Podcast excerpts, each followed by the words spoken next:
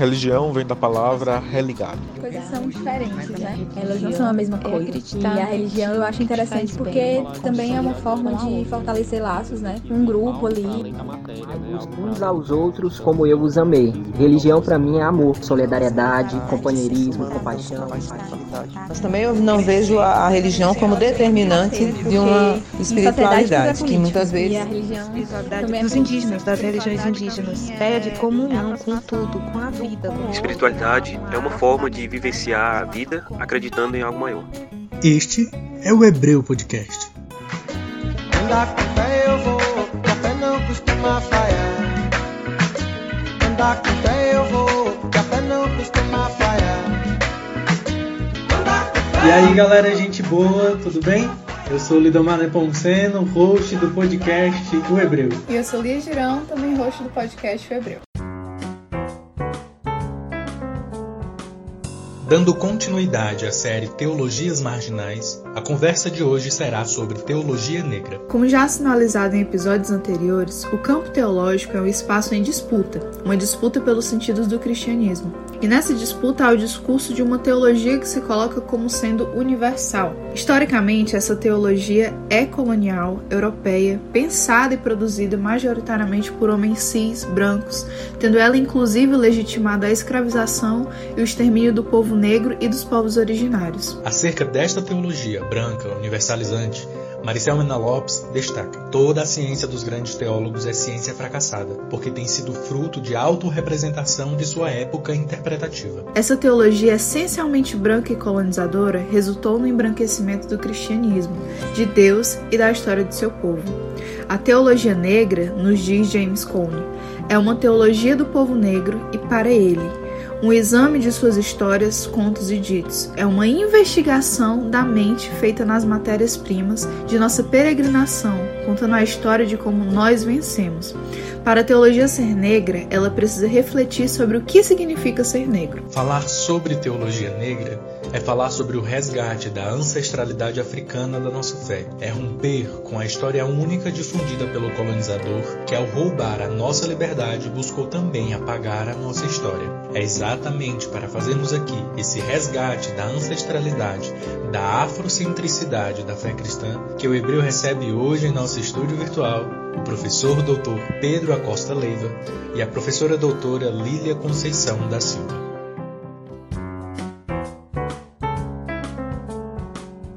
E aí, antes da gente começar o bate-papo com o nosso convidado e a nossa convidada de hoje, eu quero convidar você que escuta a gente é, a seguir a gente lá no Instagram, arroba Hebreu.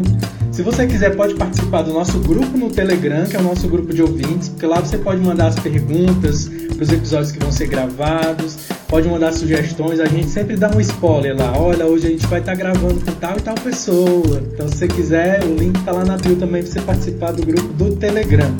É, vou pedir para o nosso convidado e para a nossa convidada se apresentarem. Reverendo Pedro, quer começar? Nos diga lá quem é você. Pronto, uma boa noite eh, a todos e a todas. Eu sou o reverendo eh, Pedro Acosta Leiva, sou formado em, em, teologia, sou formado em história, mestre e doutor em teologia e sou pós-doutor em educação. Ah, eu me dedico atualmente a ser professor de, de história da África desde 2010 sou professor de História da África, especialmente da África dos países de fala oficial portuguesa e também sou eh, reverendo da Igreja AME, Igreja Metodista Episcopal Africana, aqui no Brasil. Concomitante com isso, eu também estou encardinado na Igreja Episcopal na Diocese de Porto Alegre e eh, aqui em el, no Terreiro, eh, Angola, de São Francisco do Conde, ele me tem também como membro dessa comunidade. Então, eu pertenço a muitas comunidades, comunidade acadêmica, comunidade religiosa, mas atualmente eu me defino mais dentro do campo religioso como eh, um reverendo da igreja africana aqui eh, no Brasil. Obrigado, reverendo. É um homem de múltiplos pertencimentos, não é verdade? Reverenda Lilian, por favor. Pois sim, um abraço negro desde Olinda. Eu sou Lilian Conceição da Silva, sou recifense, pernambucana, portanto, muito orgulho de ser mulher nordestina. Sou teóloga, feminista negra, sou ativista junto ao Centro Ecumênico de Cultura Negra, SECUNE, que é uma organização gaúcha que este ano celebrará 34 anos de existência em Porto Alegre, da Rede de Mulheres Negras de Pernambuco, que existe desde 2015, e também sou ativista junto a alguns fóruns de diversidade religiosa, porque algumas essas pautas são as pautas que me orientam, me suleiam no meu caminhar no cotidiano e no meu fazer teológico.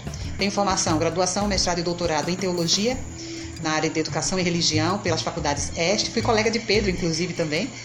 E também sou especialista em educação de jovens e adultos quilombolas, na diversidade, com mais especificidade. Obrigado, minha gente. Olha, eu estou muito feliz, especialmente feliz com esse episódio hoje. O Hebreu em maio vai fazer um ano de existência, né? E eu sonho com esse episódio para a gente papear sobre teologia negra desde que o Hebreu nasceu. Então, estou muito feliz. É, antes de passar a palavra para ali e a gente ir para o próximo bloco, eu quero compartilhar uma, uma, novidade com os nossos ouvintes que até então eu não tinha compartilhado. De propósito, esperei esse episódio para compartilhar, que é que eu fui recentemente aprovado no mestrado em antropologia social na UNB, né? Então quero compartilhar que eu sei que tem gente que escuta das amizades que ficaram muito felizes.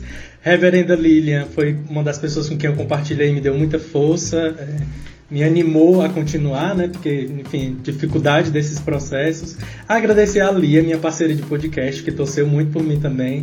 Agradecer o meu, meu cônjuge, Ronaldo, que me deu toda a força que eu precisava, né? E vai, mais outras pessoas aí, em especial a Eliana Coelho, que já é sócia do Hebreu e foi praticamente minha orientadora em dados momentos, assim como o Osaías também, que já passou por aqui. Então é isso, gente. Queria compartilhar essa informação com vocês. Mais uma bicha preta na universidade fazendo antropologia. Uhul! Adoro! e aí, já passando para o segundo bloco, passo a palavra para Lia. Ah, já fiquei aqui toda, toda quebrada. é, enfim, só, né? Novamente, parabéns ao Lidomar. Eu sei que é, a nossa caminhada é muito maior do que isso aqui, mas eu acho que o hebreu é um grande retrato daquilo que a gente é, de como a gente se conheceu e do que a gente tem chorado e sorrido junto. Então eu fico muito feliz é, por ver o Lidomar conquistando essa vaga, né? É o tipo da coisa que você já sabe, mas que você sofre junto com a pessoa no processo, você fica nervosa junto. E, enfim, só alegria. Eu fico muito feliz por isso. E palmas pro Lidomar, porque ele merece, assim. Uma pessoa Obrigado, maravilhosa, incrível, merece absolutamente tudo de melhor. E aí, é, a gente vai agora para o nosso segundo bloco. No segundo bloco, a gente entra com mais profundidade no assunto, né?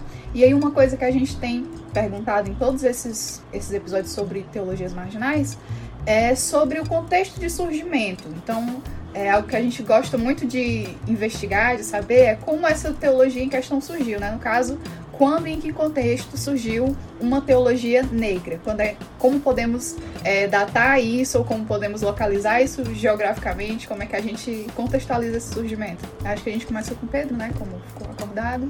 Agradeço, Lia, por essa, por essa pergunta. E antes quero parabenizar a, a Lidomar né, e animá-lo a que continue, porque o único jeito de a gente se livrar do epistemicídio e, e, da negação dos corpos, dos corpos negros, dos corpos de mulher, do corpo gay, trans e todo o demais corpo que são vigiado e punido é esse. Eu acho que o único caminho que a gente tem é o estudo e um estudo sério para poder dar uma contribuição eh, para humanizar essa sociedade que tanto não, não mata e não reprime. Bom, o que que eu entendo por eh, quando e em que contexto surge a teologia negra.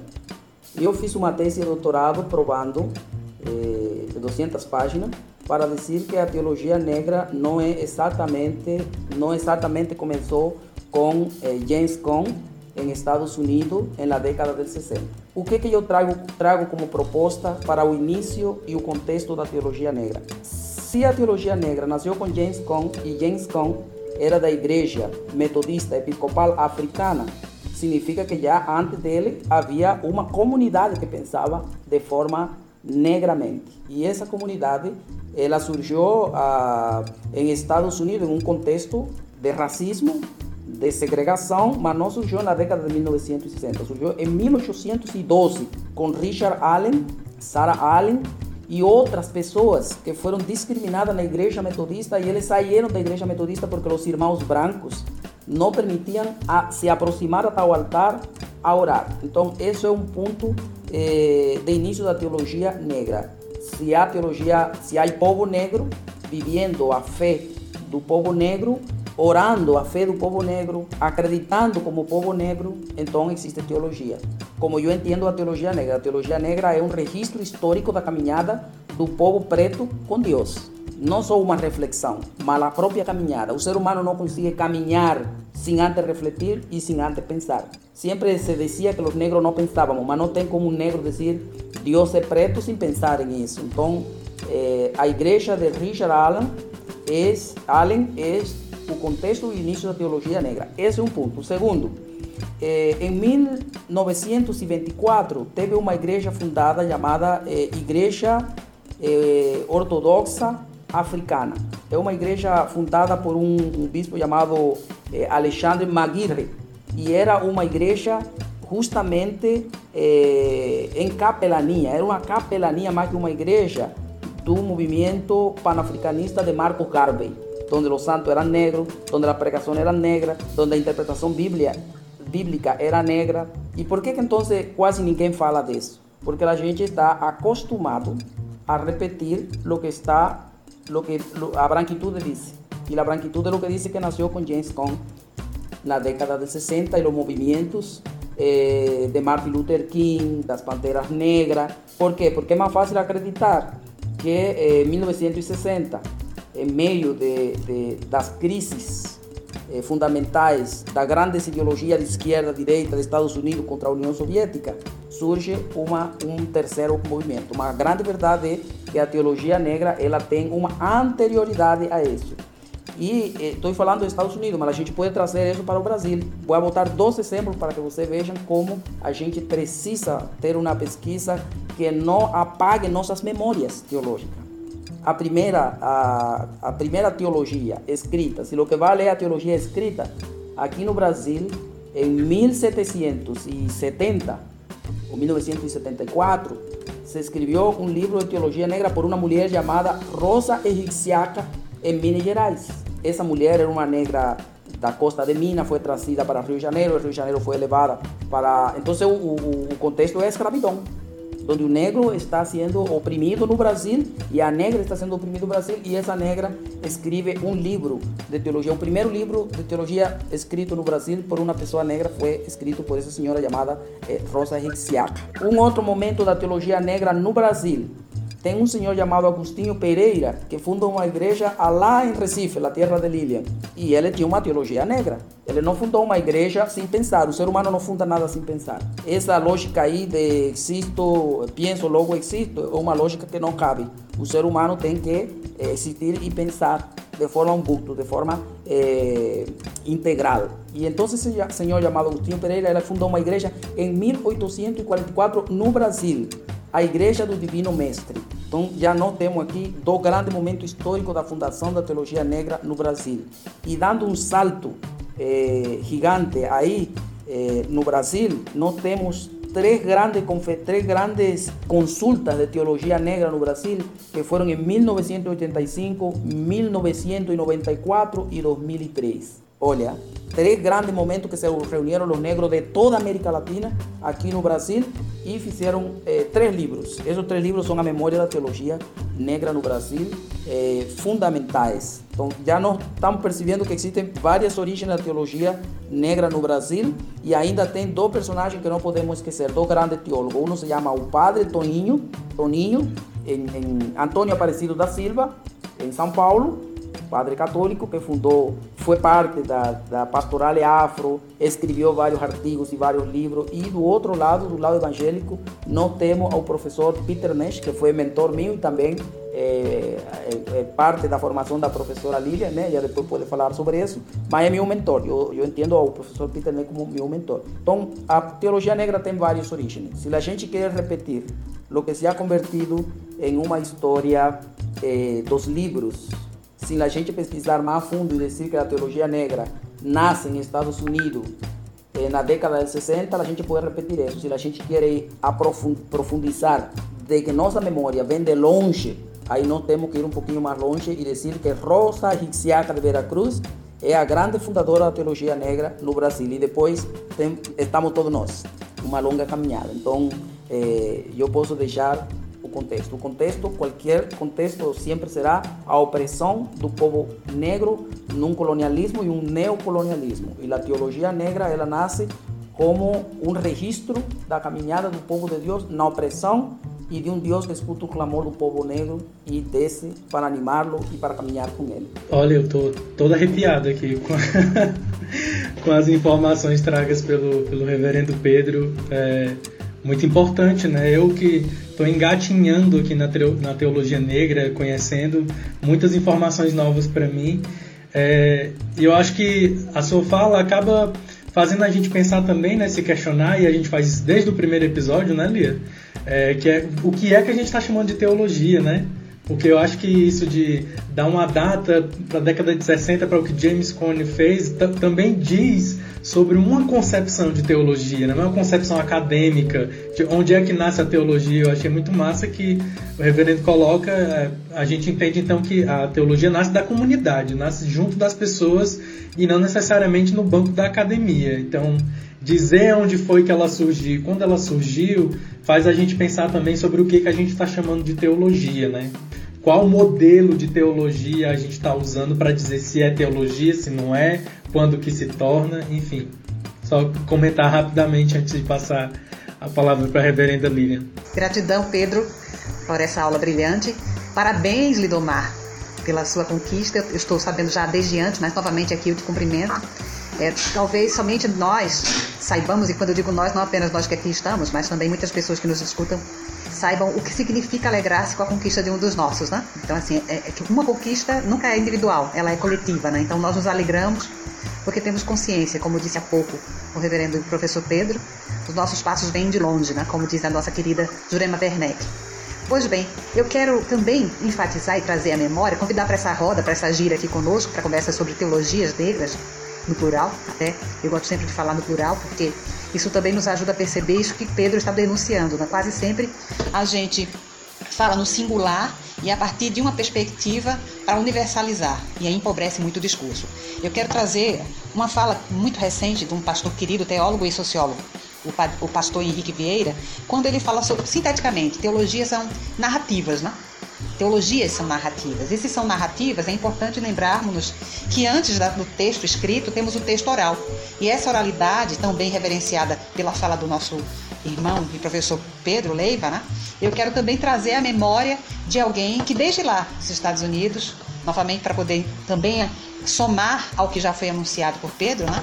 já diz, diz para nós que, por exemplo, sem desmerecer a capacidade sistemática do James Cone, da importância dos seus textos, mas também lembrar que o próprio James Cone reconhece no seu livro Teologia Negra que ele demorou um tempo, um tempo considerável para identificar, por exemplo, que as mulheres, os clamores das mulheres, que as narrativas das mulheres e, portanto, as teologias das mulheres eram por ele também silenciadas. Né? Então eu quero trazer à memória o protagonismo da profética declaração de nossa irmã afro-americana, é, Sojourner Truth, do século XIX, mais precisamente 1851, que foi uma cristã pentecostal, ativista abolicionista e defensora dos direitos humanos, das mulheres especificamente, que corajosamente, com muita ousadia, diante de homens clérigos, levantou-se corajosamente com um discurso inflamado, do qual eu destaco a famosa pergunta: E eu não sou mulher?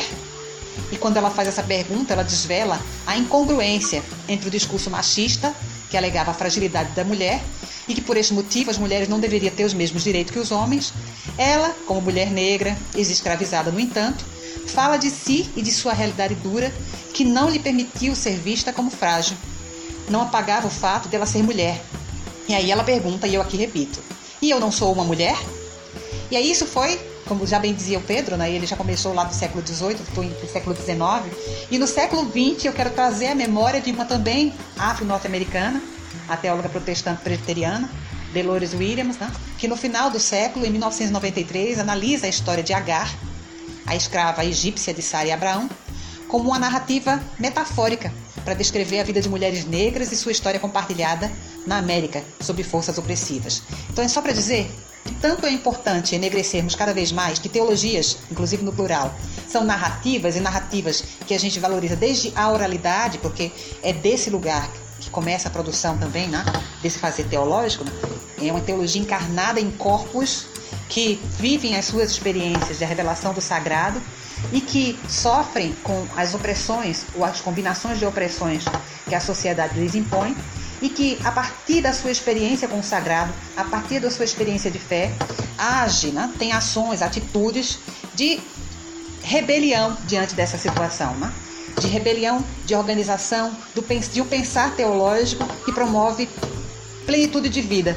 Uma vez que, por exemplo, no testemunho que disse Pedro, né? quando um grupo se desloca de uma tradição para outra por não se sentir respeitado em sua humanidade, essa é uma atitude eminentemente de libertação, né? É sem dúvida alguma um testemunho singular e que precisa ser respeitado. Então eu quero destacar esses dois testemunhos, mas quero vir para o Brasil para lembrar que, mesmo tendo eco, e esse eco muito importante, né? do diálogo de nossas queridas amigas e irmãs, né? Maricel Mena Lopes e Eliade Dias, que tiveram no diálogo anterior, é muito importante, inclusive, citar as duas, como também teólogas desde a América Latina, né? Juntando-se a outros nomes, como da Silvia Regina, que está na Costa Rica já há mais de 20 anos, de Cleusa Caldeira, que é uma, que é uma doutora em teologia também, e pastora, pastora da Igreja Presbiteriana Unida. É importante que nós destaquemos esses nomes para dizer que desde aqui também, nas nossas experiências enquanto mulheres negras, sul-americanas e mais especificamente brasileiras, nós também temos buscado assegurar as narrativas desse sagrado, né, sobre esse sagrado, só, só enegrecendo mais ainda, né? Teologia não é falar sobre Deus, mas são as nossas é, narrativas sobre como nós nos relacionamos com Deus, ou sobre a nossa fé nesse sagrado, o nome que queiramos dar. Então é importantíssimo que nós possamos enegrecer isso. E perceber, por exemplo, numa recente pesquisa que eu fiz de pós-doutorado em educação, culturas e identidades, em que eu tive o privilégio e a responsabilidade de investigar os protagonismos de mulheres negras em suas organizações no Nordeste, perceber, por exemplo, em que medida a pertença religiosa dessas mulheres as impulsionam para forjarem, a partir de suas organizações, ações que podem promover bem viver para elas mesmas e para seus pares. Né? Então é interessante pensar a teologia como essa potencialidade para a transformação da realidade da qual se vive a partir da sua experiência de fé, a partir da sua experiência com o sagrado. Gratidão. Sigamos em diálogo. Obrigado, reverenda. Você quer comentar, Lia? Não? então tá, vamos seguir então. É, obrigado, reverenda Lília. Eu acho que o que a gente tinha pensado de pergunta posterior já, já foi tocado sobre a, pensar teologias negras no plural, né? Então, é, a gente sempre tem perguntado também é, como é que essas teologias que a gente tem chamado de teologias marginais se fundamentam biblicamente, né? Então, como é que a teologia negra se fundamenta biblicamente e quais seriam as suas chaves hermenêuticas, né? Pronto, então eu, eu vou antes de responder isso, eu gostaria de voltar um pouquinho a essa outra pergunta que vocês sugeriram. Por que falamos de teologias, no plural, teologia negra? E eh, a gente pode ver, eu ia deixar minha, minha orientadora de mestrado, Maricel Mena Lopes, para esse bloco, né? Eh, porque ela é uma das grandes teólogas da teologia uh, feminista negra na América Latina. Então, me parece que eh, há uma diversidade de teologia, uma não são melhores que outras. O que acontece é que cada uma vê a realidade a partir do contexto e da experiência que ha tido, experiência histórica e experiência com Deus. Então, eh, há diversa teologia negra, por exemplo, essa teologia eh, feminista negra tem uma teologia ah, que chama de teologia negra da libertação, que é uma teologia que tem que ver mais é, com um grupo de negro teólogo que disse que eles são filhos da teologia da libertação. Eu não me enquadro nesse grupo. Né? É, mas tem um grupo que disse que a teologia negra dele surgiu a partir da experiência da teologia da libertação. É, e tem uma teologia que se diz teologia africana. Ultimamente eu estive é, vendo que há uns jovens teólogos é, que dizem que são da teologia africana. Como eu sou é, professor de história da África há, uma década, eu estou muito curioso para escutar essa teologia africana, como se produz, né? Desde o Brasil, porque teologia africana desde o Brasil. Isso eu quero ver. E tem uma teologia que eu denominei na minha dissertação e na minha tese de doutorado de teologia afro-negra. uma teologia que tem como alicerce o panafricanismo, o afrocentrismo e eh, a, a, negritude. Isso, essas são as três bases eh, dessa teologia que eu chamo de afronegra, porque ela ao mesmo tempo junta o afro da África, aí se centra o panafricanismo, e o negro da experiência de resistência dos povos que cruzaram o Atlântico. Então é uma teologia completamente histórica. Não sei fazer teologia de outro jeito que não seja histórica. Para mim, teologia que não leve a história em consideração é, é, é uma qualquer coisa menos teologia. Porque se teologia é o registro ou a narrativa da caminhada do povo é, com Deus, significa que o povo só pode caminhar com Deus na história. Fora da história não existe teologia e Deus não pode ser experimentado por um ser humano se não é na história. Por isso, Cristo entrou na história como Emmanuel, como Deus encarnado. Só o ser humano pode conhecer a Deus em um único lugar, que se chama história, que tem que ver com uma cultura, com um espaço, eh, com um momento, com opressão, com libertação, eh, com emancipação, com todo tipo de truque o corpo humano, né? A experiência humana em sentido geral. E com respeito ao que perguntam qual é a fundamentação bíblica da teologia eh, negra ou afronegra, como eu costumo dizer? Essa é uma pergunta eh, que, que, é importantíssima. Gente já, eh, eu e a, e professora Lilian, eh, participamos da, da RIBLA, que é a, revista que, que, que, tem todo isso. A professora Maricel Mena Lopes, o bispo anglicano Humberto, que inclusive nos citou, um bispo citando um pobre reverendo, já isso é bastante coisa, um reverendo negro já é bastante coisa. É, mas eu fico pensando assim, é, que, em que cabeça de branco, quem foi o branco que inventou? Primeiro que a Bíblia é um escrito de branco. O Peter Nash nos fez uma grande pergunta: onde está o negro na Bíblia? E depois que a gente, ele nos deu um semestre de aula sobre isso, e passamos muito tempo discutindo e buscando o negro na Bíblia, aí ele disse: Bom, você tem quatro chaves bíblicas para encontrar o negro na Bíblia. Aí ele disse: tem a geografia, você tem que saber geografia para saber Bíblia. Porque tem muitos lugares na Bíblia eh, que se mencionam. E você, se não sabe geografia, não sabe os lugares da África, como Egito, Etiópia, Sirene e muitos outros que estão ali registrados. Eh, mas também eh, tem uma chave genealógica: quem é filho de quem? é na Bíblia, porque a genealogia não é no sentido literal, quem é filho de quem, mas uma narrativa, são ligações na, uh, conexões para você conectar uma época com outra, uh, tu precisa botar Abraão, Jacó e Isaac. Tu precisa fazer uma, uma genealogia. E onde leva essa genealogia? Geralmente, todos os patriarcas eh, tiveram no Egito ou, ou a Bíblia está fazendo uma narração a partir da de África. Tem também uma perspectiva antropológica. Da mesma coisa que eu vejo hoje, por exemplo, no terreno do candomblé Angola, eu posso encontrar em algumas experiências, em muitas experiências de sacrifício de animais, de reza, de oblações que estão na Bíblia. Então, antropologicamente é uma é uma similitude muito grande. E teologicamente, que é onde a maioria dos jovens, que eu acho que, que estudar um pouquinho de história mais, eles encontram o grande hallazgo da teologia negra, quer dizer, a mesma experiência que tem o negro explorado hoje é a mesma experiência que teve o povo da Bíblia lá na, escravidão do Egito e tudo mais. É, mas ao final do semestre, Peter Nash nos leva para sua casa, faz um grande churrasco e disse: Eu passei um semestre inteiro ensinando vocês a perguntar onde está o negro na Bíblia. Agora eu vou fazer uma pergunta para que você, a partir de agora, aprendam a ser teólogos negros. Quero saber onde está o branco na Bíblia. E aí a gente ficou, Peter, você passou o ano inteiro nos fazendo estudar grego e hebraico, bíblico, para a gente buscar uma palavrinha aqui e lá sobre negro. E agora você disse que o que mais importante na Bíblia é buscar onde está o branco, porque não existia povo branco na Bíblia, todo mundo era negro.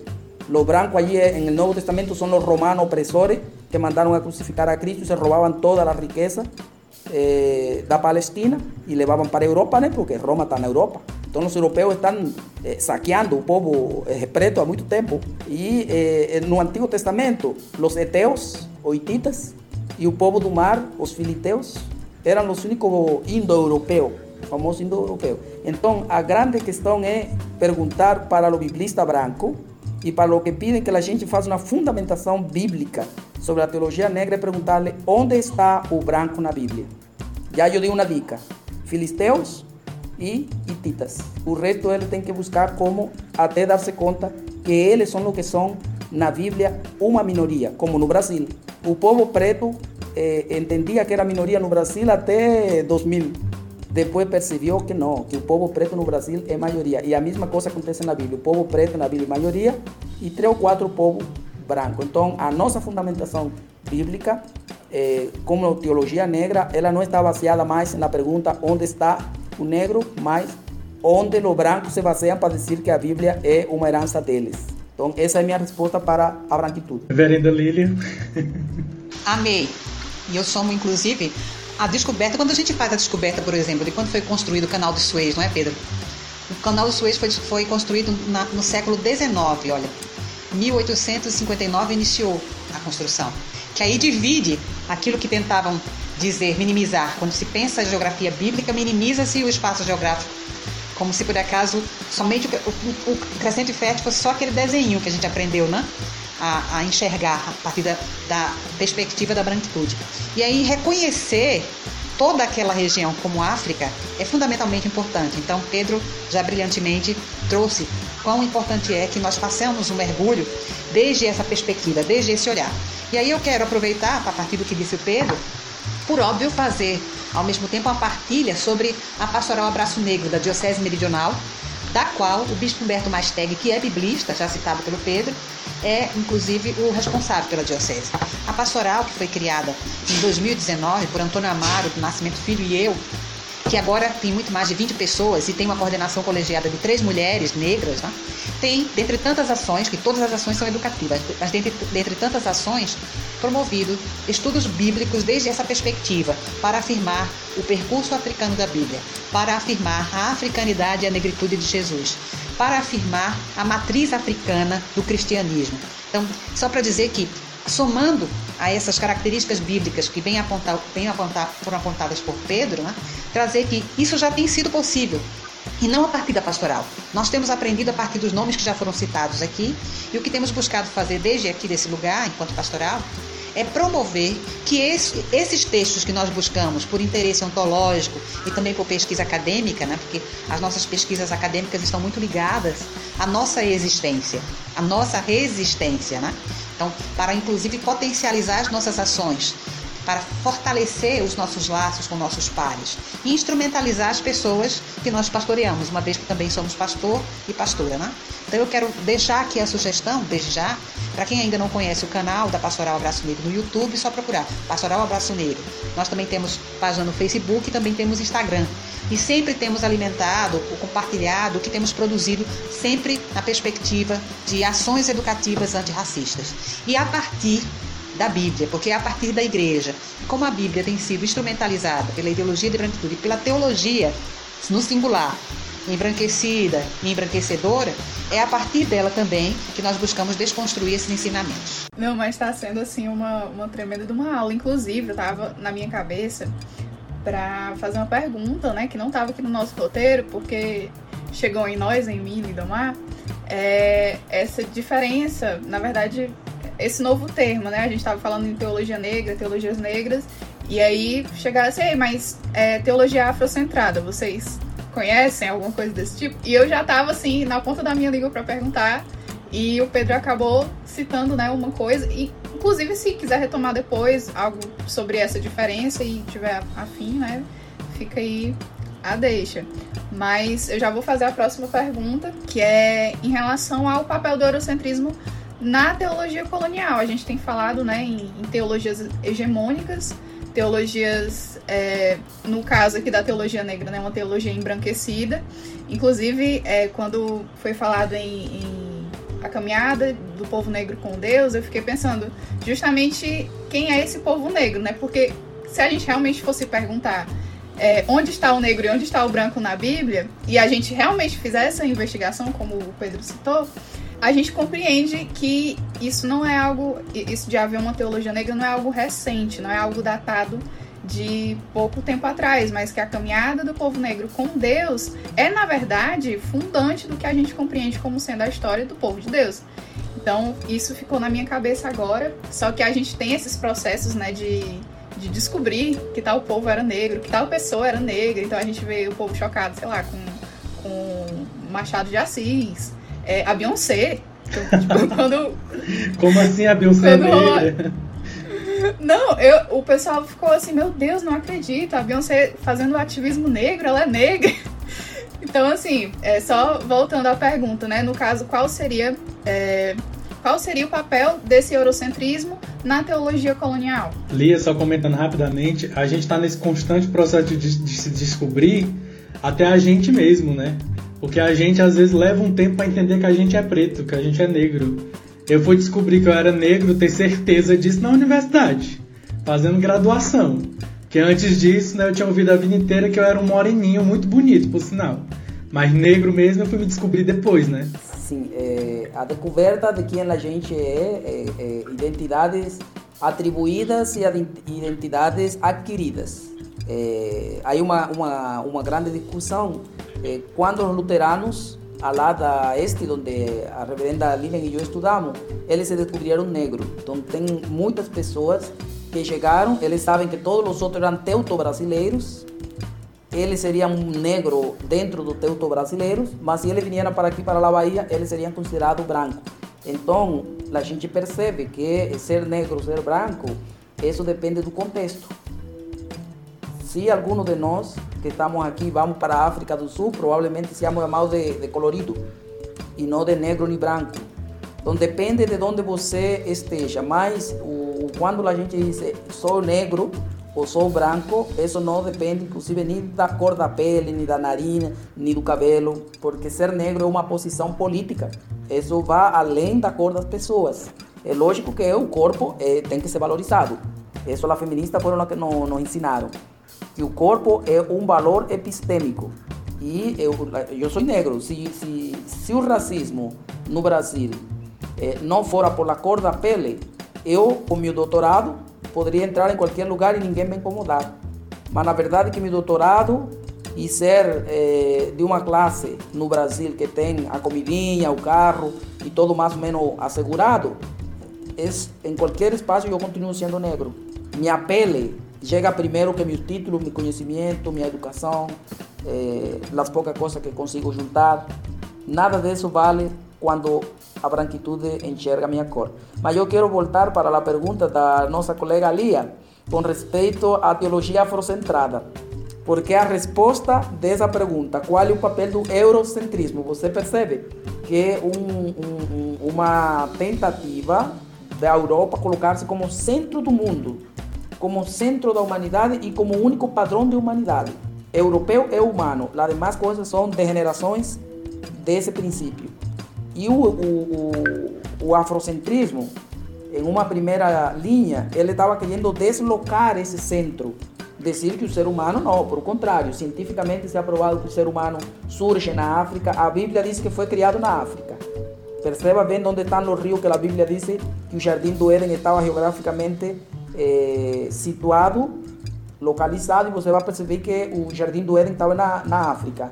E uma outra, uma outra coisa, se você vai para a ciência, para a arqueologia, você percebe que australopitecos, todos os, la, la, a evolução humana até o Homo sapiens sapiens é africano. E aí é onde entra o afrocentrismo de Cheikh Anta Diop, de Teófilo Obenga e eh, mais recentemente que é o, o, o afrocentridade, que se cultiva mais aqui no Brasil, em grupos de estudantes mais jovens, né, que tem, devem estar em torno de 30, 40 anos, esses jovens aí de 30, 40 anos, ele tem a afrocentricidade muito publicada por eh, Asante, Molafia Asante, e eh, um grupo de pessoas que estão dentro das universidades, um grupo de pessoas negras que estão dentro das universidades e que ele, eh, de aí também um grupo de pessoas que estudam a teologia e que estão vinculando a afrocentricidade de Molefia Sante e de Sheikh Anta Diop com a, a, a, centralidade da caminhada do povo de Deus. E a gente verificou que na Bíblia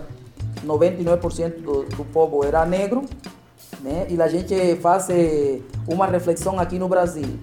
Todos os brasileiros e brasileiras percebem que Nossa Senhora Aparecida é negra, é preta, mais que negra, é preta. E aí ninguém se pergunta como Jesus Cristo pode ser loiro, de olhos claros. Ou é um filho adotivo da Virgem, Jesus Cristo? Ou é alguma outra coisa? Então aí é onde entra a grande discussão sobre o choque da afrocentricidade com a, eh, o eurocentrismo. Então, é um choque para cada um estar no centro. Na verdade, a afrocentridade diz que o mundo tem vários centros, porque todos os seres humanos, de qualquer cor e de qualquer raça, são seres humanos. E, portanto, o centro da humanidade é qualquer lugar onde existam seres humanos. Essa é a fala da afrocentricidade e é em esse sentido que o eurocentrismo ha feito tanto dano à humanidade especialmente porque foi a Europa que levou a colonização às outras partes do mundo. Né? Eh, eu aqui em História da África colonial sempre cito aqui Serbo, um historiador de, de Burkina Faso, que ele disse assim, o colonialismo está baseado em três pilares. Um primeiro pilar são os militares, um segundo pilar são os mercadores e um terceiro pilar são os missionários. B, a 3M. Missionário, M, mercador e militar. La 3M de Kiserbo. Então, essa 3M, ah, ah, os militares foram derrotados. Os povos africanos e os povos oprimidos do mundo derrotaram, ganharam a peleja contra os europeus. Haiti foi a primeira em fazer isso, a grande revolução haitiana, mas depois o mundo inteiro também. Bom, se os haitianos de los europeus, também a gente ganha. Todos nós ganhamos. O povo mais preto do mundo é o haitiano e fez uma revolução com Macandal, com Jacques Dessalines e outros grandes generais negros, venceram o exército mais poderoso do mundo, o exército de Napoleão. Então, o Kiserbono disse assim: o exército foi vencido, os militares foram vencidos, os mercadores, nem tanto, porque você vê a dependência econômica que tem os povos do mundo das grandes indústrias europeias e norte-americanas, dos grandes impérios, até hoje. Mas lógico que isso não, não se faz de forma quieta, a gente está reagindo. E a terceira coisa são os missionários, que eles fundaram as igrejas, fundaram as escolas. Perceba aí eh, que onde quiera que há missionário, há três coisas junto. Uma igrejinha, uma escolinha e um hospital. Então eles controlaram três áreas vitais do ser humano e da consciência histórica e social dos seres humanos. Nós precisamos reagir aos missionários, que é a área que a gente está hoje debatendo aqui. Não precisamos reagir a essa área. Como a gente reage a uma teologia eurocêntrica, uma teologia que nos coloniza, uma teologia que nos tira do lugar de seres humanos como estamos? É a partir do próprio pensamento, o próprio pensamento da teologia afro-negra, de uma teologia que diga, nós somos, o que falou Marco Garvey. Marco Garvey dizia assim, nós somos a imagem de Deus. A Bíblia diz isso. E se eu sou preto, de alguma forma Deus tem que ser preto, porque eu sou a imagem dele. É um pensamento de Marco Garvey de 1920. Falou que acha que a teologia negra foi inventada em 1960.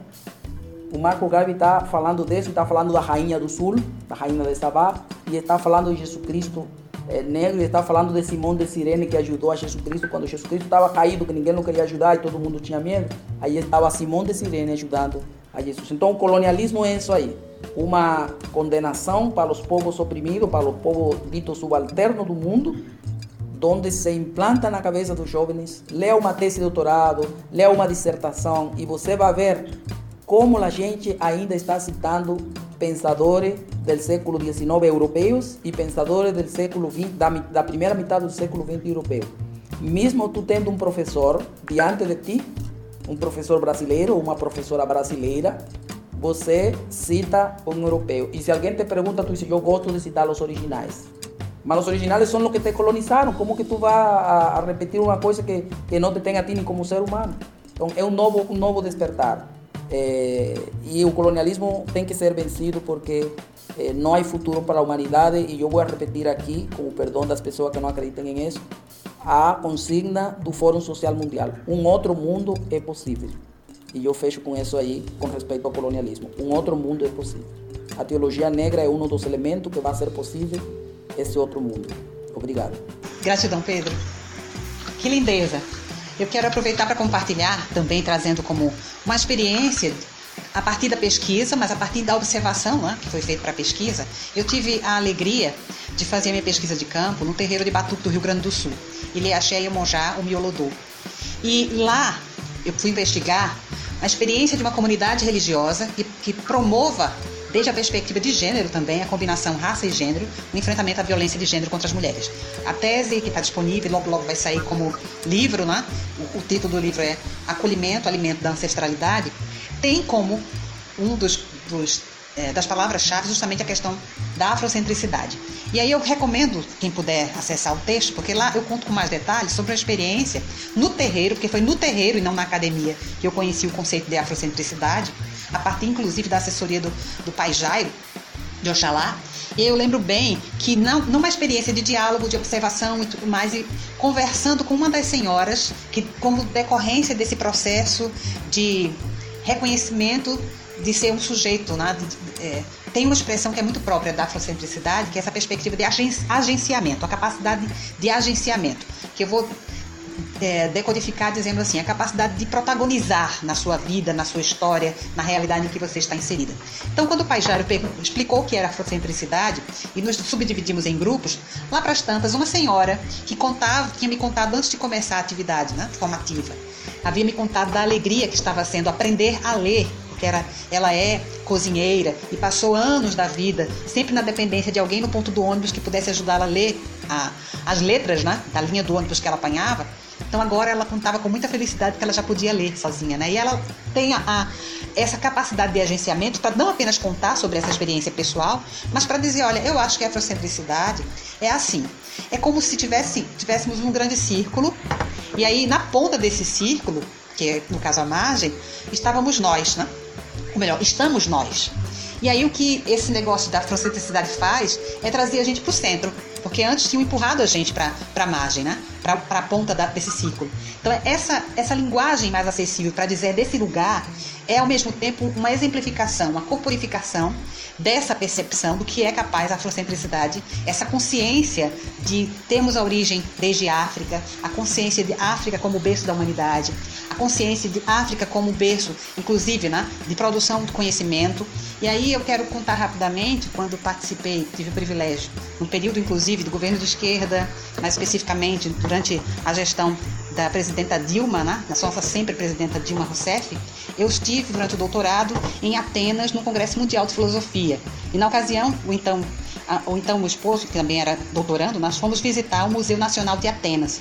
O professor David Pessoa de Lira, que escreveu um texto bem. Tem uns quantos textos belíssimos, mas dentre esses, né, ele, ele escreveu sobre justamente essa, essa denúncia que é feita já de longa data, por exemplo, por Martin Bernal, em Black Athena, né, de como a Grécia a tal filosofia, o tal berço da filosofia, pode até ser o berço da filosofia ocidental, mas bebe, bebeu da fonte africana. E aí, a afrocentricidade é essa busca de recuperação, inclusive, desse lugar originário, mas sem negar as potencialidades de outros lugares. Essa é a diferença crucial entre afrocentricidade e eurocentrismo. O eurocentrismo é, tem uma postura de exclusão, de afirmação do ser, desde a perspectiva também né, de si, para, negando a outra pessoa. E, aliás, eu até recomendo a tese de filosofia de Sueli Carneiro, porque a teologia se constrói, nós construímos as teologias né, em diálogos com outros saberes. Né? Então, é, uma das minhas referências teóricas é a Sueli Carneiro, felizmente vivíssima, é, com mais de 70 anos e ainda ativa, produzindo coisas belíssimas. Né? E na tese de doutorado, ela justamente fala sobre isso essa prática de, de afirmar-se negando a outra pessoa, né? que é o que o racismo faz de maneira muito, infelizmente, cruel e criativa cada vez mais. Né? E aí o tornar-se negro, também enegrecendo ainda mais o que já foi dito, é um título, inclusive, de um texto, desde a década de 80 aqui no Brasil, de alguém que escreve desde a psicologia, Neuza Santos. Né? Ela traz para nós a partir de narrativas, de observação, de análise, é, como essa construção, desse, essa construção identitária se dá num país cujo racismo estrutural nega essa nossa, ou, nega, ou quando não nega, joga na nossa cara de maneira ultraviolenta por decorrência desse racismo. Né? Então é importante que a gente possa fazer essas incursões também em outras áreas que também bebem, digamos assim, né? Porque a maioria das pessoas vivem a sua experiência do sagrado, a experiência de fé, também bebe da cultura que, que a própria religião é. Né? Então, como nós vivemos num país em que essa marca cultural é muito presente, que é a questão da religiosidade, né? então também esses saberes dialogam com a teologia. E nós, mais ainda, precisamos fazer.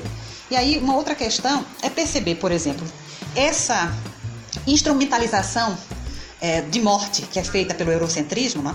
por essa perspectiva colonial de negação do, é, do epistemicídio que é imposto né? contra a produção do conhecimento da nossa gente negra, né?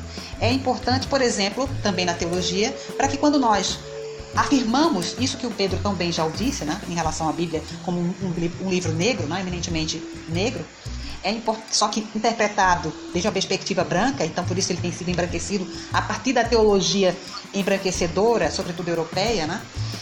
É, é, revisitar alguns textos tendo essa compreensão. Por exemplo, mais recentemente, estamos no mês de março, mês das mulheres, e eu tive a alegria de compartilhar ou revisitar um texto que eu escrevi há algum tempo atrás para homenagear ou para ofertar, né, no momento devocional, para mulheres este mês. E eu revisitei o texto de Cântico dos Cânticos, quase sempre atribuído a Salomão, cuja protagonista, o agenciamento a todo tempo é de Sulamita, uma mulher negra. Embora na maioria das versões bíblicas, das traduções bíblicas, a gente não encontre que ela era negra, né? Diz que ela é morena, mas nunca negra.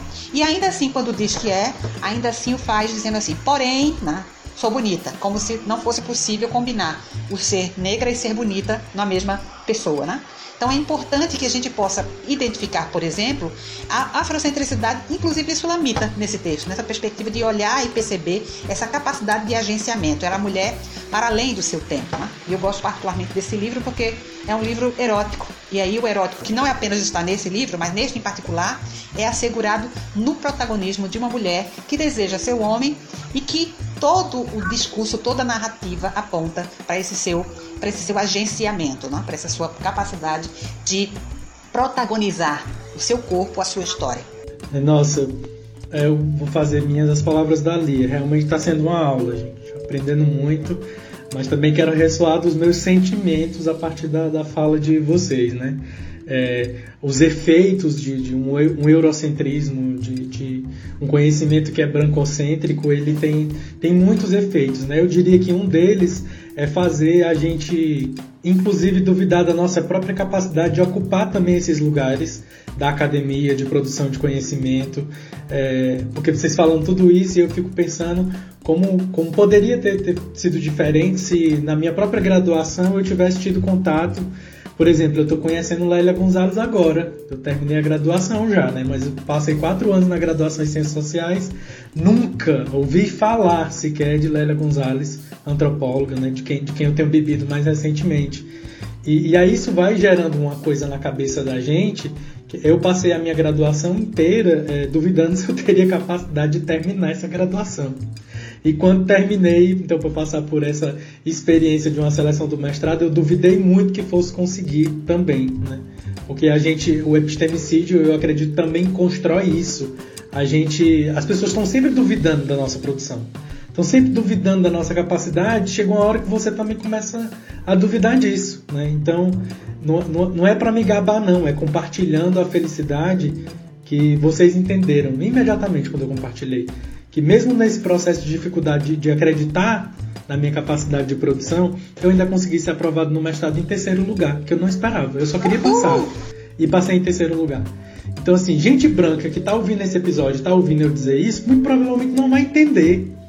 Agora, quem é preto, sabe como é que é esse processo de as referências das pessoas que são os intelectuais de quem está sempre produzindo conhecimento são as referências bibliográficas que você traz para sua produção a vida inteira são pessoas brancas?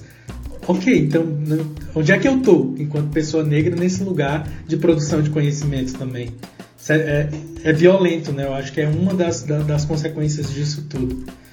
Enfim seguindo é, a última pergunta do nosso segundo bloco, é, pensando numa teologia negra brasileira, né, e aqui a gente já coloca, sabendo disso, né, Reverendo Pedro já trouxe para a gente que essa teologia negra ela já está aqui no Brasil há muito, né?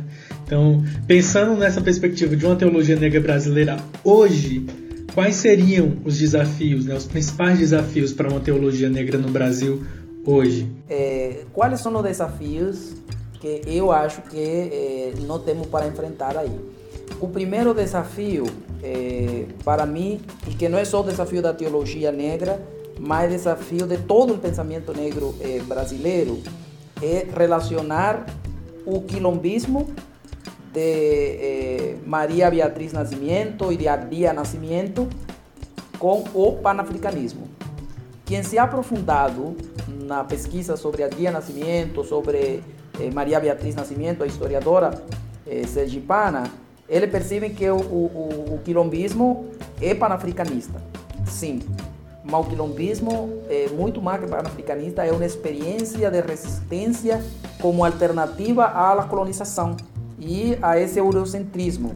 E eh, o, o, o que acontece, o que tem acontecido com o pensamento negro brasileiro, que muitas vezes ele se ha enclaustrado aqui no Brasil e não ha buscado como, como referência e como aliado a, a, a produção que é feita em outra parte da América Latina, dos negros de América Latina e do mundo, da própria África. Então, muitas vezes, eh, isso ha, ha, sido o principal eh, elemento de enfraquecimento da luta do povo negro brasileiro e especialmente da reflexão teológica brasileira. Eh, esse é o primeiro momento. A Beatriz Nascimento disse: eh, A terra é meu quilombo, meu espaço eh, é o quilombo. Onde eu estou, está o quilombo. Eu sou o quilombo.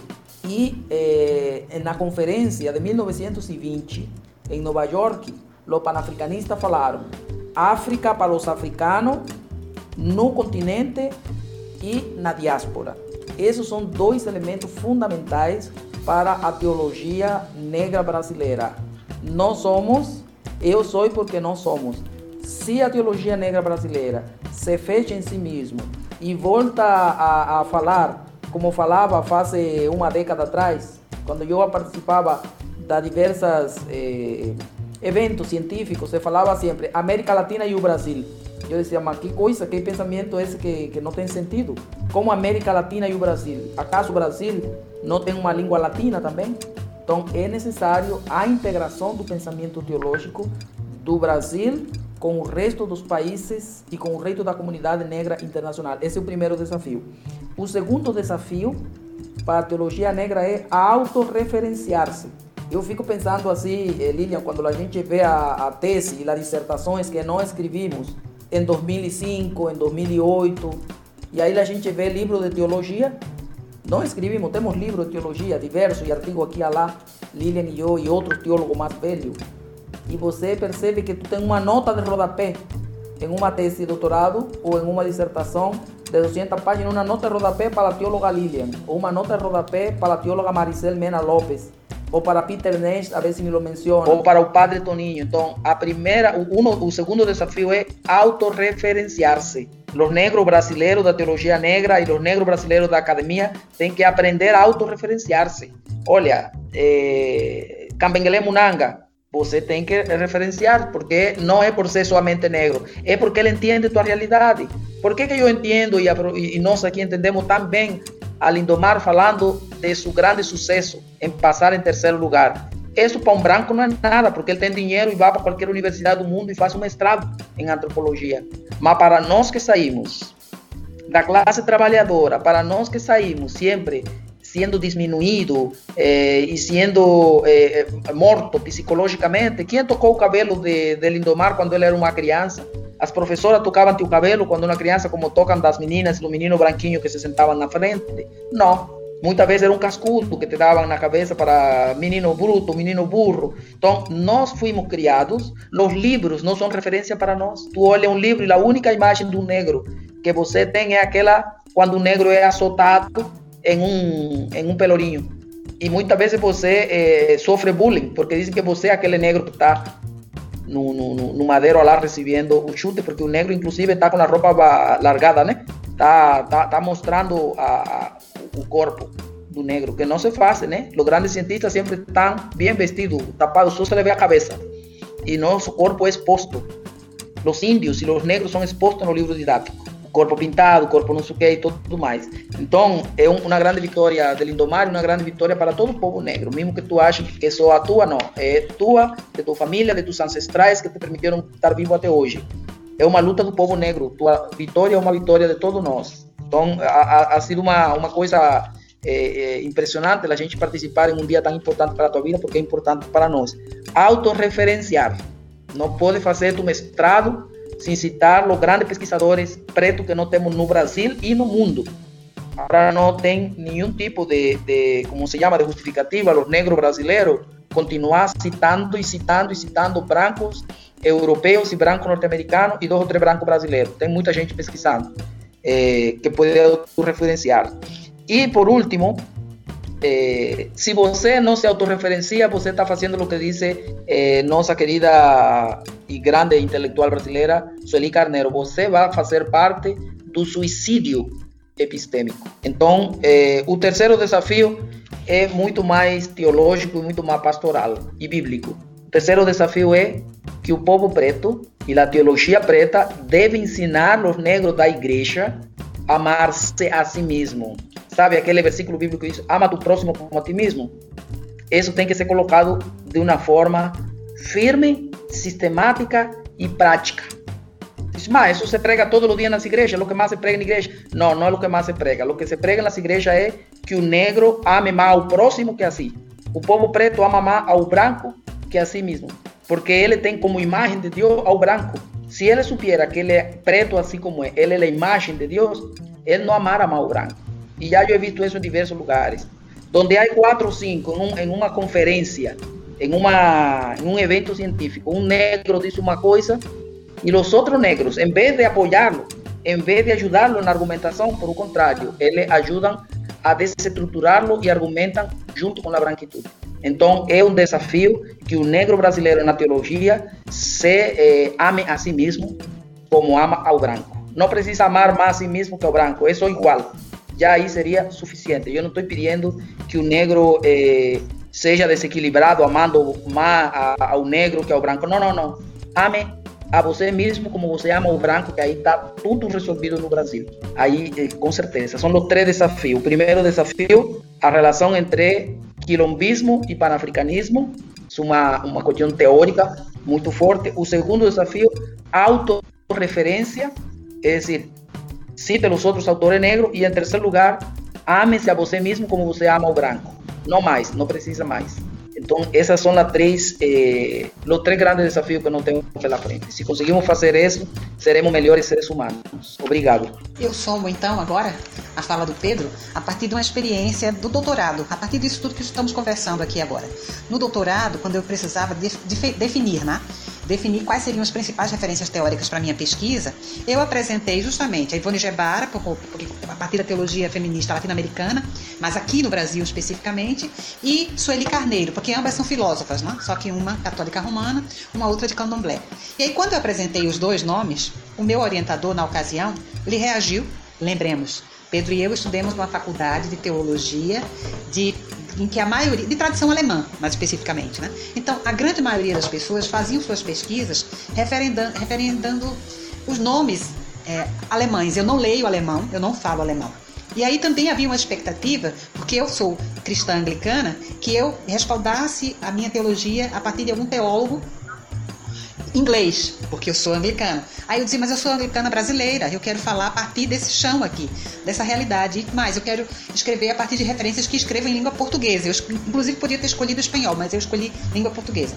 Aí o meu orientador tensionou e questionou, mas Sueli Carneiro tem bibliografia suficiente para respaldar isso? Aí eu já fui amada, né? Preparada e mostrei a bibliografia de Sueli Carneiro. É só para dizer como, por mais, inclusive, comprometidas que sejam as pessoas que estão, inclusive, na academia, que são muitas vezes parceiras em vários temas, como também a elas falta falta essa, essa conversão para compreender que também desse lado de cá, de nós, nós mulheres negras, homens negros, produzimos conhecimento. Então, para dizer como foi essa experiência. Então, eu somo as questões, os desafios que o Pedro já apontou, como feminista que sou e como feminista negra mais ainda, algo que é uma combinação que inclusive tem suleado a produção que eu tenho feito nesses dias agora, que é da elaboração em conjunto com outras pessoas de uma cartilha antirracista para dentro da igreja, né? que é a combinação afrocentricidade e interseccionalidade para o bem viver. O que eu quero dizer com isso? É importante que nós lembremos que as combinações de opressões pesam sobre as mulheres negras e indígenas também de maneira extremamente desigual. Né? Então, a combinação classe, gênero, raça, ou classe, raça, gênero, potencializa, sobretudo, as discriminações negativas e também as vulnerabilidades são impostas sobre essas mulheres, sobre esses corpos. Né? E aí, se você acrescenta outras categorias, como por exemplo, por isso que a interseccionalidade é fundamental. Se a gente acrescenta a categoria, por exemplo, geracional, é, geração ou deficiência ou orientação sexual, ou seja, se você vai somando outras categorias, por isso a perspectiva interseccional, você vai empurrando esta pessoa, este corpo, para base da base da pirâmide, né? E se brincar ou se não prestarmos bem atenção, excluímos da pirâmide. Então, é, insignificante se torna essa vida para esse modelo patriarcal. Então, é fundamental pensar estratégias para superar o patriarcado porque inclusive conversávamos Pedro e eu outro dia, né? também Pedro deve estar lembrado, que como o patriarcado é esse sistema que se alimenta das desigualdades, né? Aliás, o capitalismo patriarcal se alimenta das desigualdades de gênero, das desigualdades de classe, da desigualdade de raça e de tantas outras, né, que vão desumanizando as pessoas, né? Quando alguns homens negros alçam espaços de poder e decisão, podem se comportar da mesma maneira que os homens brancos historicamente têm feito em relação às mulheres, né? inclusive em relação às mulheres brancas, ou mulheres negras. E aí, por exemplo, pensar que em algumas situações essa esse racismo estrutural, essa ideologia de branquitude que nos educou a todas e todos neste país, por exemplo, então muitas vezes quando alguns, alguns homens negros alçam espaços de poder e decisão, tem a tendência de fazerem par com mulheres brancas, porque aprenderam desde muito cedo que essa, esse é o ideal de mulher a ter como parceira na vida, para as conquistas, para ocupar espaços. É como se colar nessa mulher branca o embranquecesse também. E aí, por óbvio, né, é fundamentalmente importante trazer essas questões, e aí Pedro já o dizia, para o cotidiano da vida da comunidade.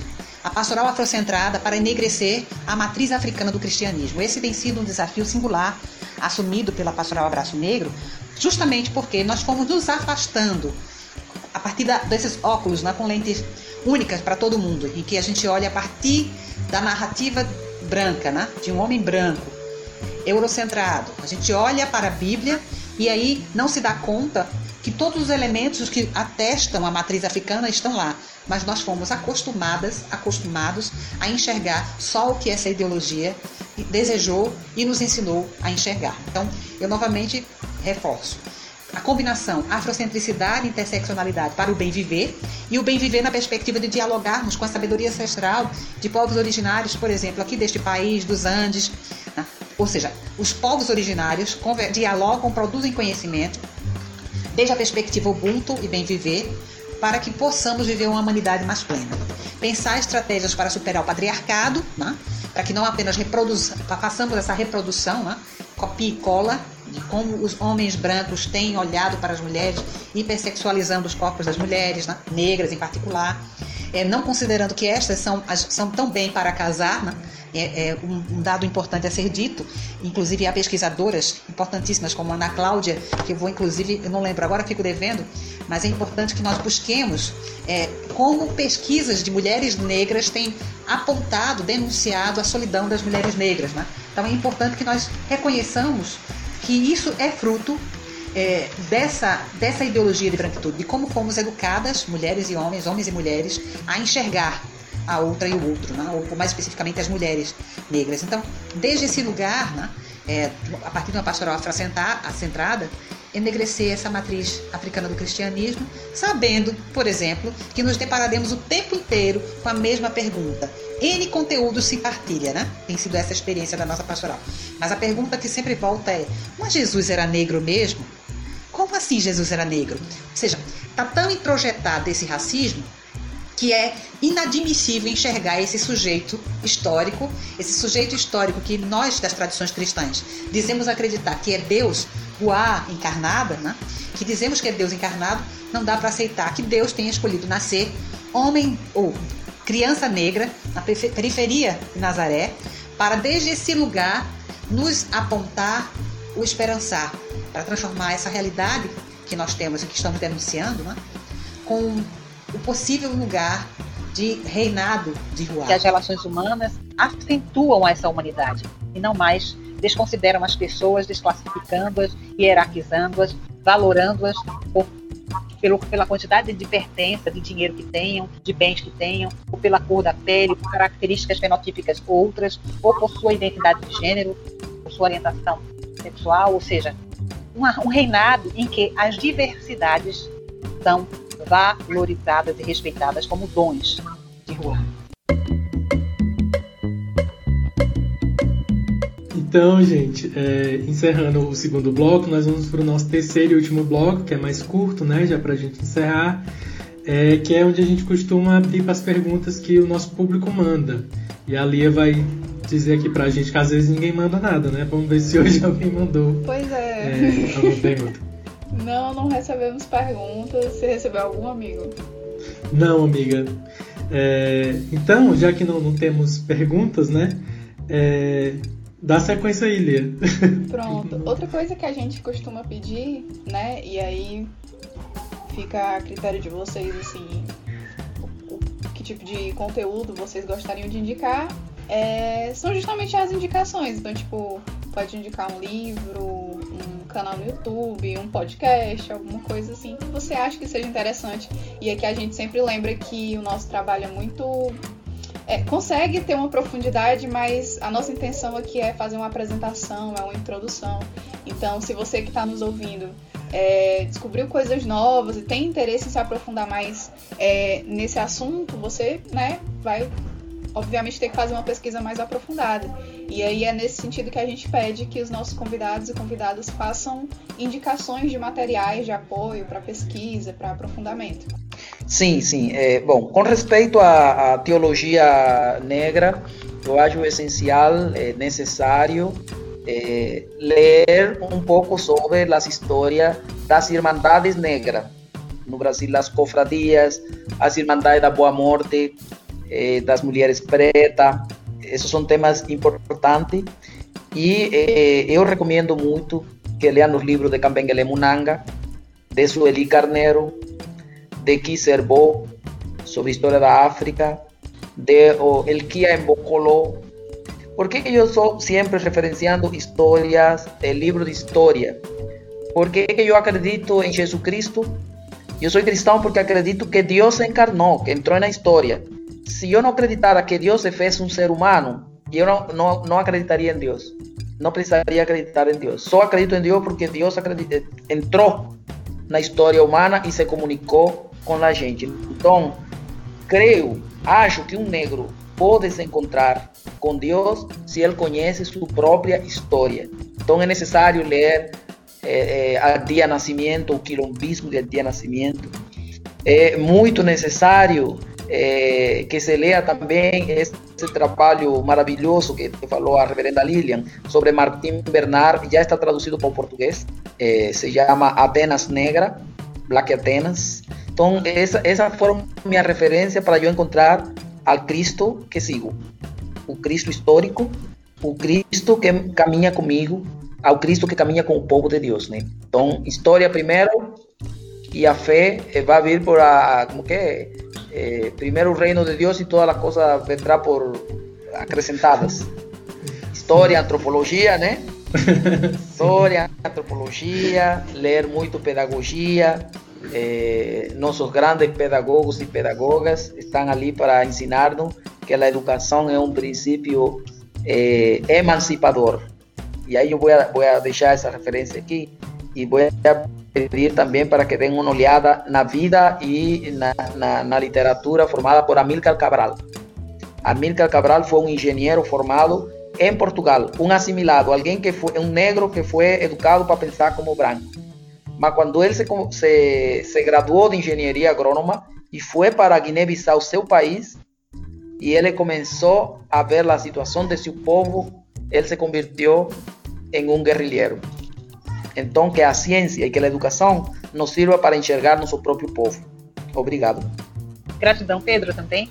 Eu somo. Nós, no decorrer de nossas falas, fomos dizendo alguns nomes que eu vou novamente repetir aqui. Eu quero começar lembrando quão importante é ler Nilza Santos com o, tornar-se negro, né? com essa perspectiva de afirmar a negritude como uma consciência política né? de ancestralidade. Também Sueli Carneiro, como já mencionou, Pedro, é fundamental. E quero, por óbvio, lembrar da importância da leitura do, do próprio irmão teólogo negro, Pedro Leiva, também a, a, nossa querida Maricel Mena Lopes, Eliade Dias, Cleusa Caldeira, também a nossa querida é, Zélia Souza, que é também uma terceira mulher negra doutora em teologia neste país. Hein? Ela, inclusive, foi a primeira doutor em teologia pela Este, inclusive, é, em teologia é, aqui neste país. Agora, como pastoras, como gosta sempre de dizer Cleusa, eu só me dei conta porque eu fui lembrada por ela, né? É a própria Cleusa e eu. Então, citar essa, Silvia Regina, que está em Costa Rica, como eu mencionei. É importante, inclusive, sugiro que leiam os textos que tenho escrito, é, David Pessoa de Lira. Então, é importante que nós busquemos também é, essa oportunidade que o Pedro está dizendo, né, que o, o, Tomar para, para a sua dissertação de mestrado. Assegurar, sempre, referenciar as pessoas, as amigas e os amigos que estão escrevendo, inclusive nos diversas áreas do conhecimento. Eu procurei, felizmente, no nosso programa, né, Pedro? Nós tínhamos a chance sempre de escrever muitas notas de rodapé. Ah, tem muitas, centenas de notas de rodapé, principalmente para enegrecer as referen os referenciais, para trazer as pesquisas que estavam em curso ainda, não apenas as já realizadas e concluídas, defendidas, mas as que estavam em curso.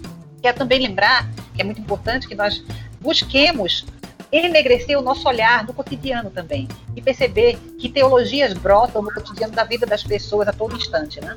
É importante que nós estejamos atentas e atentos, né, com os nossos ouvidos e os nossos olhares, a nossa enxergância, para perceber, por exemplo, que algumas tradições religiosas também estão parindo teologias, né? ou afroteologias, Pedro, da vida das pessoas a todo instante, né?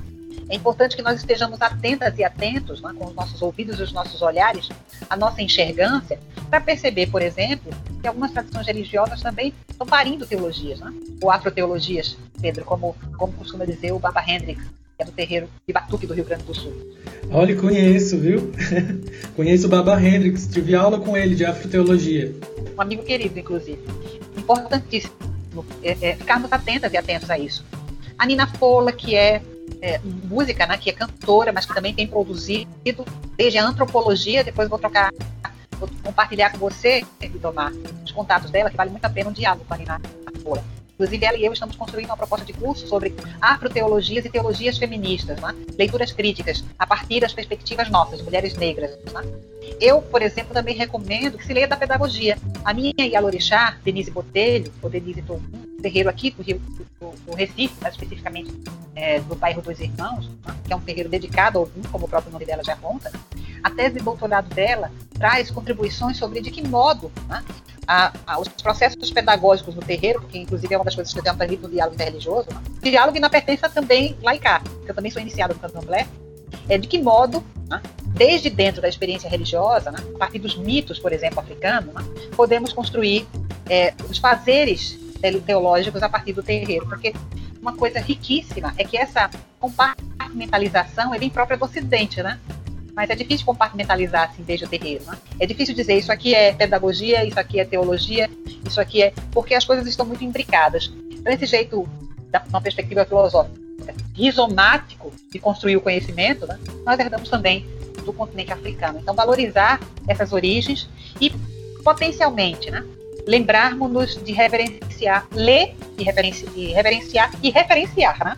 O V e o F cabem aí, tanto o reverenciar quanto referenciar teóricas e teóricos negros, negras, na América Latina em particular, porque é o cenário, esse lugar do mundo onde nós estamos, e mais especificamente ainda no Brasil, é um compromisso fundamental de quem se põe como ativista, né? como uma pessoa que se reconhece negra, com a consciência política e histórica e quer desconstruir tudo isso que a branquitude nos ensinou, desrespeitando os saberes ancestrais que recebemos. Precisamos evidenciá-los cada vez mais. Então, saudação muito especial a vocês e gratidão imensa a todas as pessoas que já passaram, inclusive, né? Parabéns a vocês por esse programa, mais do que interessante, sedutor, porque traz temas muito pertinentes. E gratidão por me oportunizar esse encontro com Pedro. Somos amigos de longa data, mas a vida, as escolhas, os caminhos e, sobretudo, a agenda de pandemia nem sempre nos oportuniza diálogos mais constantes, sobretudo teológicos. Então, gratidão imensa por essa oportunidade. Obrigado, é. O Pedro ainda está aí, gente? Estou aqui, inclusive, estava aqui procurando Henry. Eh, Henry, esse é um pai de santo lá em Rio Grande do Sul, não é? Henry, exatamente. Pues eh, en esos días yo estaba leyendo sobre as religiões de matriz africana e encontrei ele. E agora você mencionou e eu percebi que um dos artigos dele, ele me cita. Uhum. Ele fez um artigo sobre hermenêutica, eu estava vendo, né? Exato. A hermenêutica que parte do Exu, das encruzilhadas, né? Do, do abrir dos caminhos. E, muito bem e é muito, Sim, sim. É, é importante isso aí porque é, a impressão que eu tenho é que as memórias se vão apagando, né? E, e, e a teologia tem isso. Se você não está em um lugar de poder, a tua referência vai embora, né? Por exemplo, agora eu sou mais referenciado em história da África que em teologia, que era meu nicho inicial, né? E que a maior produção da minha vida é na teologia. Minha tese doutoral é uma tese de, de teologia e minha minha dissertação também. É lógico que a linha divisória entre teologia e história para na minha cabeça não existe, né? É, mas eu estou muito agradecido de estar aqui compartilhando com a reverenda Lilian. Estudamos junto, inclusive lutamos para que a primeira bispa anglicana do Brasil fosse eleita.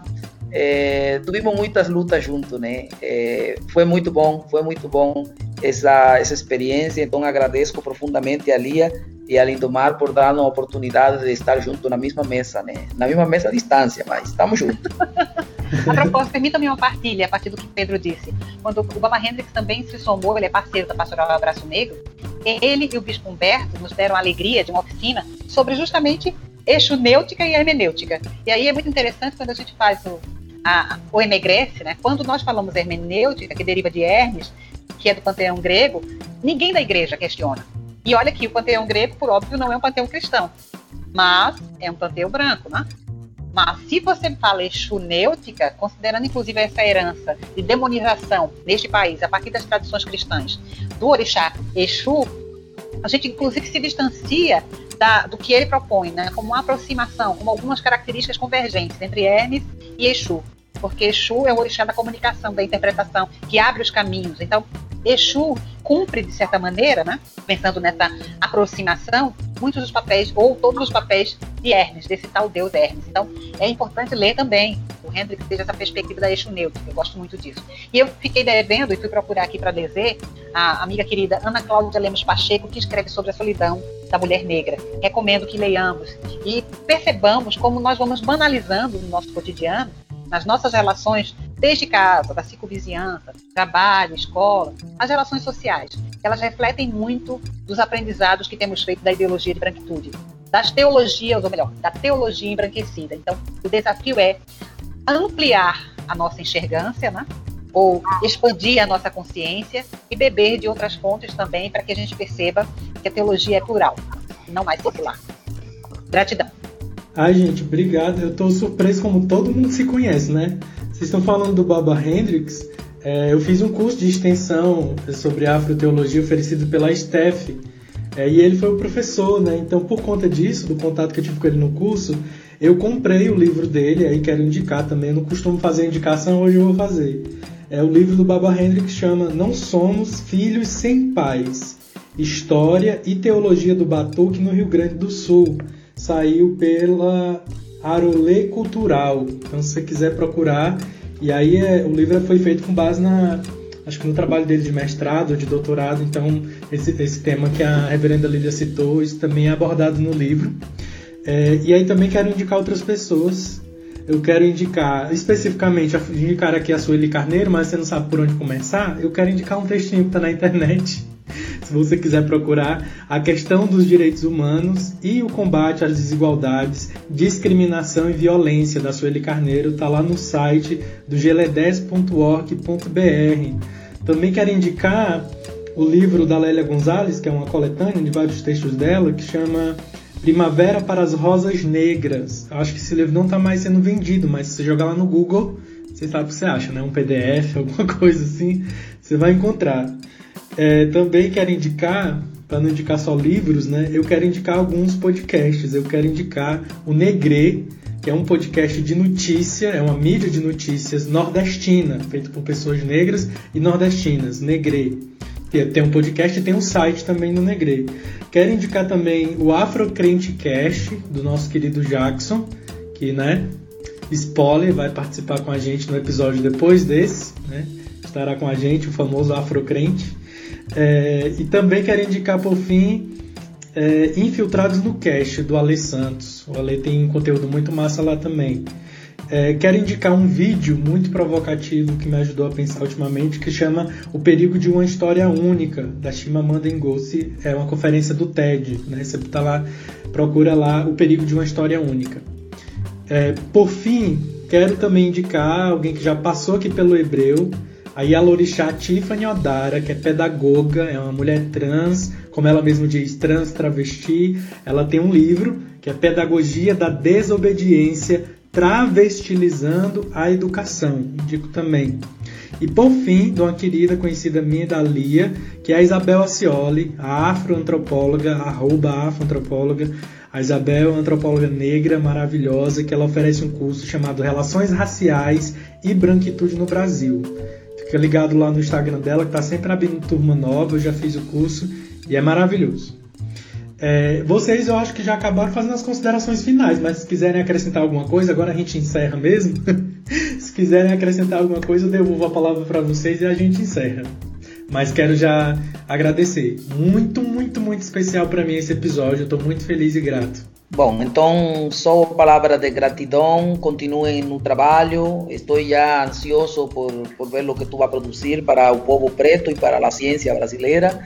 E Lia, foi um prazer também conhecer-te. Não sei o que tu estuda, mas acredito que você está estudando. Então, firmeza, reverenda Lilian, eh, foi um grande prazer. A gente se encontra mais vezes aí, né? No Abraço Negro, na Igreja AME, eh, na Diocese Episcopal de Porto Alegre. Então, a gente está aqui, é na academia, né? Ah, eu estou no lugar mais eh, panafricano do Brasil, a Unilab. Então, também vocês estão convidados. Nós estamos aqui com um mestrado em letras eh, e linguagem e também estamos fabricando pelo menos dois, dois mestrados mais. Um em pedagogia ou pedagogia e outro em história da África. Estão convidados aí para fazer seu mestrado e seu doutorado e posteriormente vir como professor de para cá.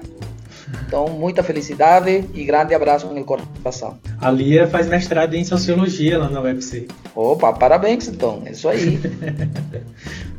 pois bem, eu quero dizer novamente gratidão. Comecei dizendo gratidão e concluo também dizendo gratidão. Quero somar destacando um texto em particular, Hermenêutica Feminista Bíblica, na de Maricel Mena Lopes, e um em particular que ela escreve com duas outras irmãs, teólogas também, Cláudia Pilar Lacalle e Loida Sardinhas Iglesias.